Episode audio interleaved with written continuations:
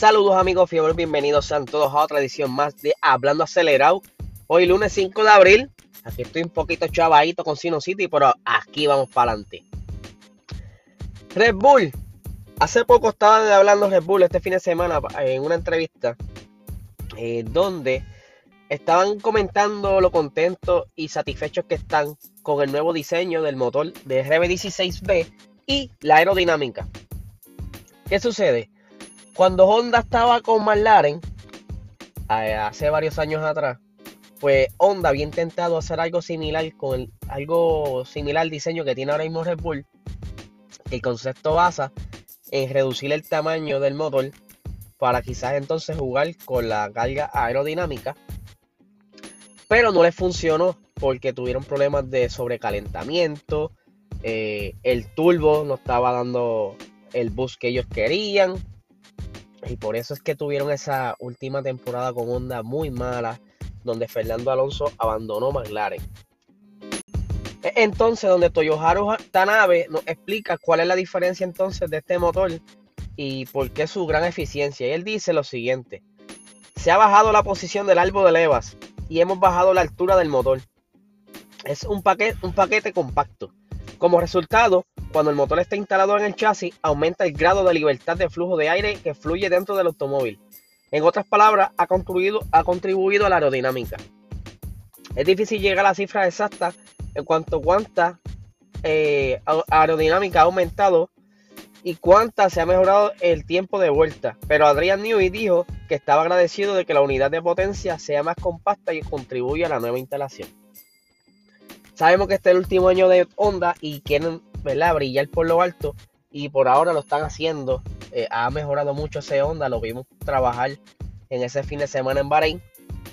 Obviamente esto quizás puede tener a otros upgrades eh, donde mejorará un poco más. Y pues los vamos a ver ahora cómo se desempeña en el circuito de Imola.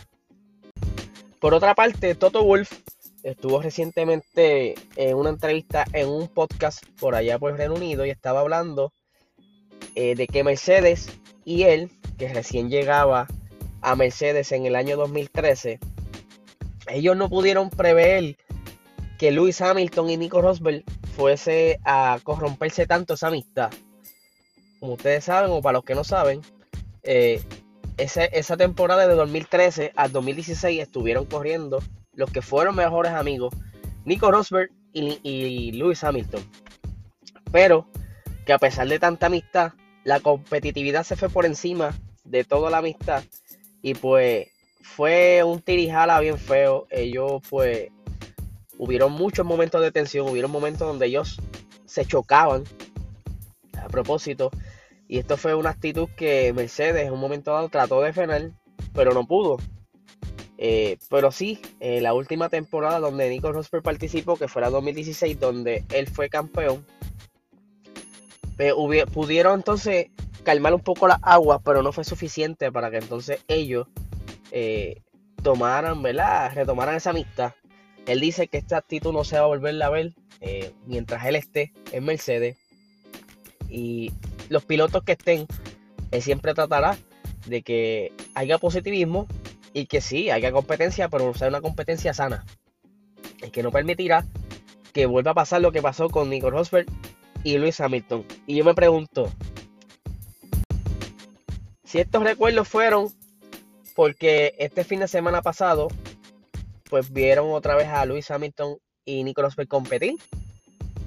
O fue que le preguntaron acerca de lo mismo. Porque este fin de semana pasado eh, fue que inició la nueva categoría eh, de motorsport que se llama Extreme E, que es un tipo de Dakar eléctrico donde eh, la misión de ellos es darle a entender a la gente que los carros eléctricos son el modelo ideal a seguir para obtener un mundo más verde, por esto de las emisiones y demás. Y pues ellos estarán compitiendo en cinco carreras este, este año, la cual la primera carrera ya se dio en el desierto de, de, de Arabia, y curiosamente, Lewis Hamilton y Nico Rosberg estarán de nuevo compitiendo. O sea, cada uno tiene su propio equipo. Y algo curioso, yo pude ver la carrera. Yo me imagino que obviamente también por la burbuja de la Fórmula 1, Luis Hamilton no estuvo presente, pero Nico Rosberg sí estuvo presente.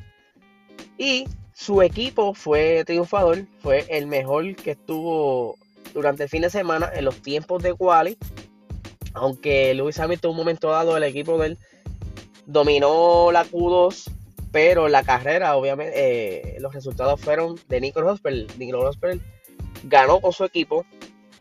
Fue una competencia bien interesante. Este, esta primera carrera fue en desierto. Hay otro, las otras cuatro carreras van a ser en cuatro eh, zonas distintas. Va a ser en playa, va a ser en hielo, va a ser en nieve y va a ser en el bosque, que entiendo que es en Amazonas. Eh, me atrae mucho, ya yo le he dicho varias veces, porque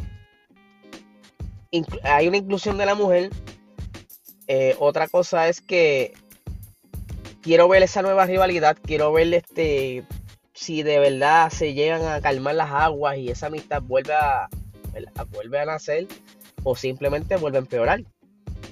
Porque estuvo bien curioso cuando Luis Hamilton anunció que iba a entrar a esta categoría, no, no pasó mucho, o no sé si ya estaba trabajando en paralelo, pero Nico Rosberg anunció la entrada mucho después que Luis Hamilton anunciara la entrada a la Stream E. Eh, nada, eso es lo, ¿verdad? lo más interesante que tengo por el momento.